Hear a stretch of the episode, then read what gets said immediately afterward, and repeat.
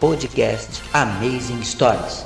As grandes histórias que aconteceram nas ligas americanas, com Moisés Santiago.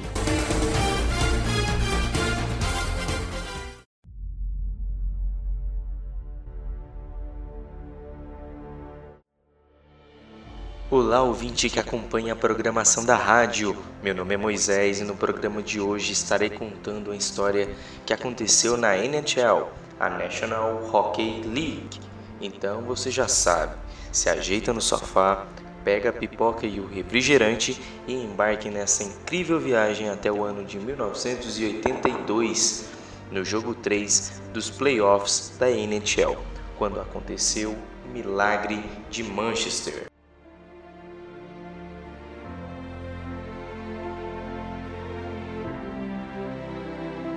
O ano era 1982. A Argentina invade as Ilhas Malvinas e dá início à Guerra das Malvinas. Estreia nos cinemas o filme ET, o extraterrestre, de Steven Spielberg.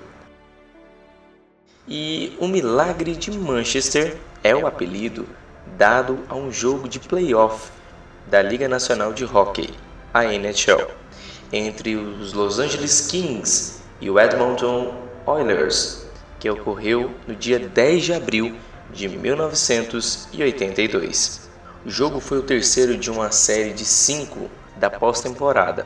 Foi disputado no The Forum, a arena dos Kings na época, situado na Manchester Boulevard, daí o apelido, no subúrbio de Los Angeles.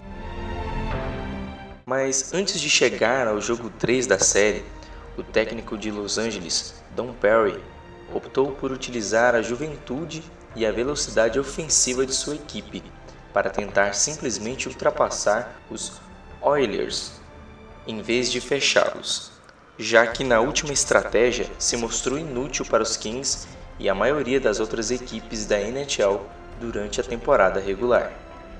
Como resultado, o jogo 1 viu duas equipes se unirem para 18 gols, um nível de pontuação nunca visto nos playoffs da NHL.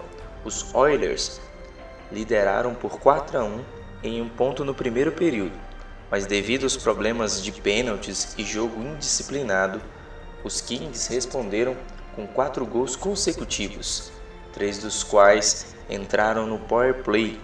Os Kings conseguiram a vitória por 10 a 8 sobre os Oilers, na frente de uma multidão que apoiava a equipe canadense.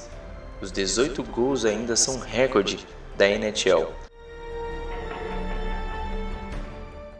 No jogo 2, os dois times jogaram de maneira mais ofensiva e, portanto, era um estilo mais tradicional e de baixa pontuação de hockey nos playoffs, já que os Kings e os Oilers empataram em 2 a 2 após o tempo regulamentar expirar. No primeiro período da prorrogação, Gretzky tomou posse do disco e deu um tiro de 15 metros que passava por toda a rede dos Kings aos 6 minutos da prorrogação. A vitória do Edmond por 3 a 2 sobre os Kings empatou a série em um jogo para cada equipe.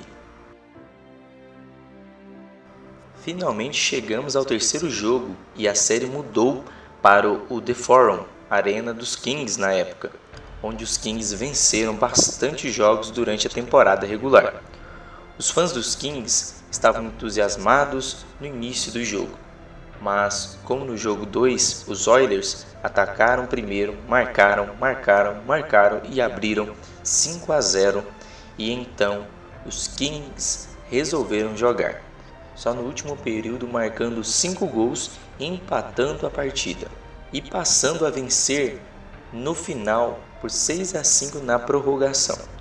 Os Kings eliminaram os favoritos daquela temporada, os Oilers de Gretzky e companhia, terminaram a série por 3 a 2 e avançaram para a próxima fase.